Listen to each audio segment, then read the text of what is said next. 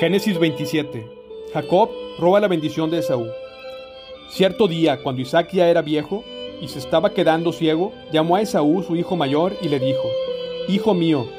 Sí, padre, respondió Esaú. Yo ya soy un hombre viejo, dijo Isaac. Ya no sé cuándo moriré.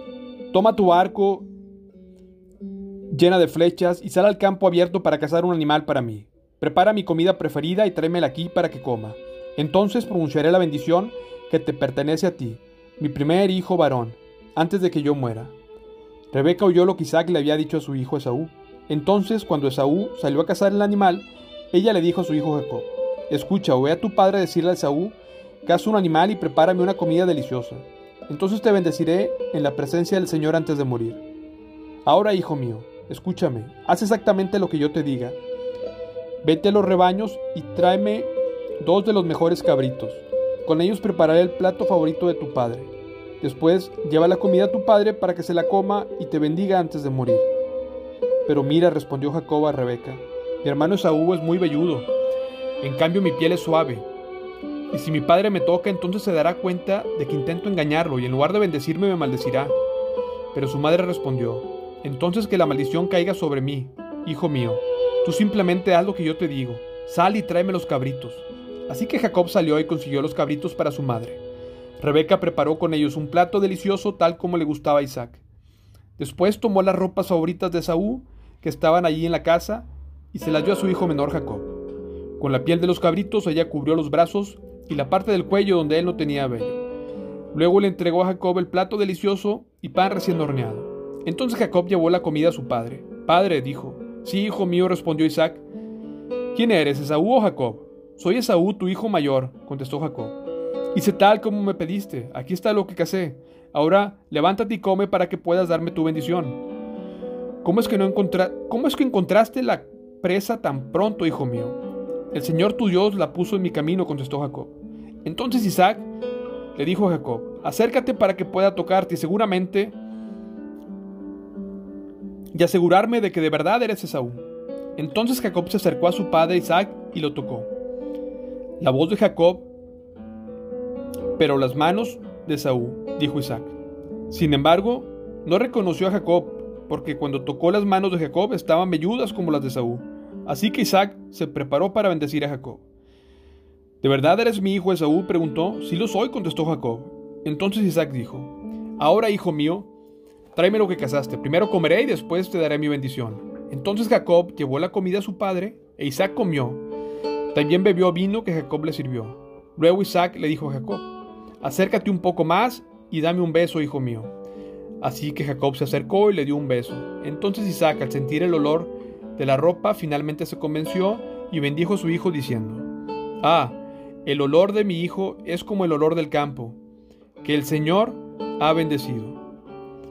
Del rocío de los cielos y la riqueza de la tierra, que Dios te conceda siempre abundantes cosechas de grano y vino nuevo en cantidad, que muchas naciones sean tus servidoras y se inclinen ante ti, que seas el amo de tus hermanos y que los hijos de tu madre se inclinen hacia ti.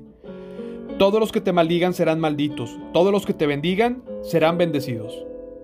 En cuanto Isaac terminó de bendecir a Jacob, casi antes de que Jacob saliera de la presencia de su padre, Esaú regresó de cazar. Preparó una comida deliciosa y se la llevó a su padre. Entonces dijo, Levántate, padre mío, y come de lo que he cazado para que puedas darme tu bendición. Pero Isaac le preguntó, ¿quién eres tú? Soy tu hijo mayor, Esaú contestó.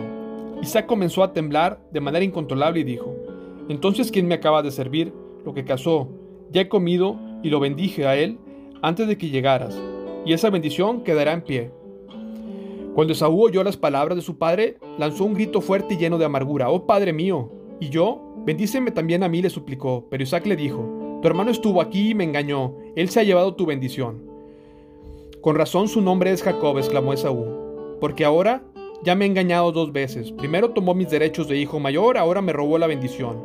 ¿No has guardado ni una bendición para mí? He puesto a Jacob como tu amo, dijo Isaac a Esaú, y he declarado que todos sus hermanos serán sus siervos. Le he garantizado abundancia de grano, de vino. ¿Qué me queda para darte a ti, hijo mío? ¿Pero acaso tienes una sola bendición, oh Padre mío? Bendíceme a mí también, le rogó Esaú. Entonces Esaú perdió el control y se echó a llorar. Finalmente su padre Isaac le dijo, Tú vivirás lejos de las riquezas de la tierra y lejos del rocío descendiente de los cielos.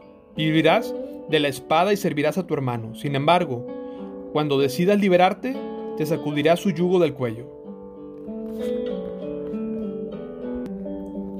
Jacob huye a Padam Aram. Desde ese momento Esaú odió a Jacob, porque su padre le había dado la bendición a él. Entonces Esaú comenzó a tramar, pronto haré duelo por la muerte de mi padre y después mataré a mi hermano Jacob.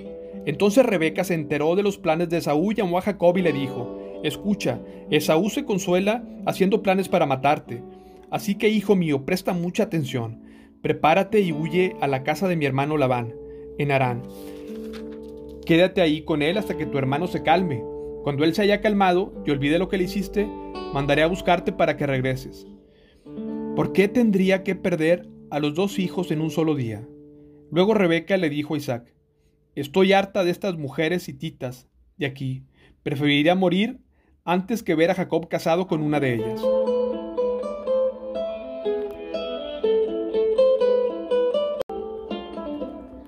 Génesis 28 Entonces Isaac llamó a Jacob, lo bendijo y le ordenó, no te cases con ninguna de estas mujeres cananeas. En cambio, vete de inmediato a Padán Aram, a la casa de tu abuelo Beutel, y cásate con una de las hijas de tu tío Labán. Que el Dios Todopoderoso te bendiga y te conceda muchos hijos, y que tus descendientes se multipliquen y formen numerosas naciones. Que Dios te dé a ti y a tu descendencia las bendiciones que prometió Abraham, que llegues a ser dueño de esta tierra donde ahora vives como extranjero, porque Dios le entregó esta tierra a Abraham. Así que Isaac se despidió de Jacob. Él se fue a Padam Aram a quedarse con su tío Labán, hermano de su madre, hijo de Betuel el arameo. Esaú se enteró de que su padre Isaac había bendecido a Jacob y lo había enviado a Padam para que encontrara una esposa y que le habían advertido a Jacob, no te cases con una mujer cananea. También supo que Jacob había obedecido a sus padres y se había ido a Padam A Esaú ya no le quedaban dudas de que su padre no le agradaban las mujeres cananeas del lugar. Por lo tanto fue a visitar a la familia de su tío Ismael y se casó con una de sus hijas de Ismael, además de las esposas que ya tenía.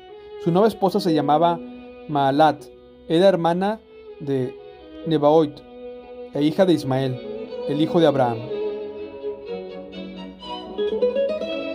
El sueño de Jacob con Betel.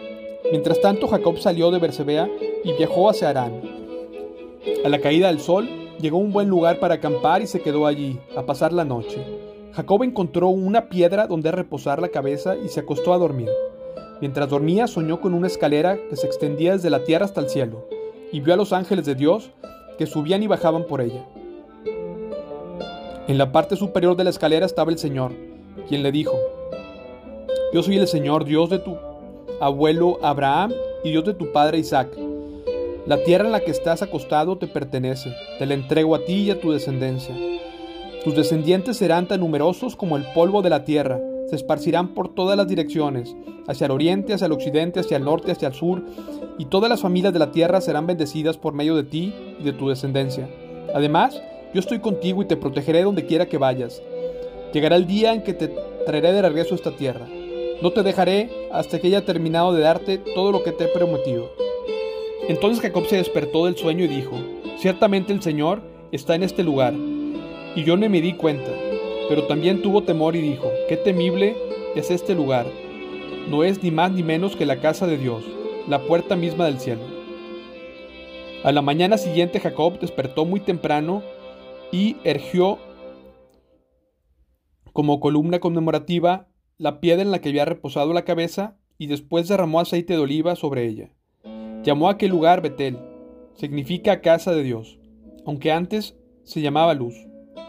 Luego Jacob hizo el siguiente voto. Si Dios en verdad está conmigo y me protege en este viaje, y si Él me provee comida y de ropa, y si yo regreso sano y salvo a la casa de mi Padre, entonces el Señor ciertamente será mi Dios. Y esta piedra, que levanté como columna conmemorativa, será un lugar de adoración a Dios, y yo le daré a Dios una décima parte de todo lo que Él me dé.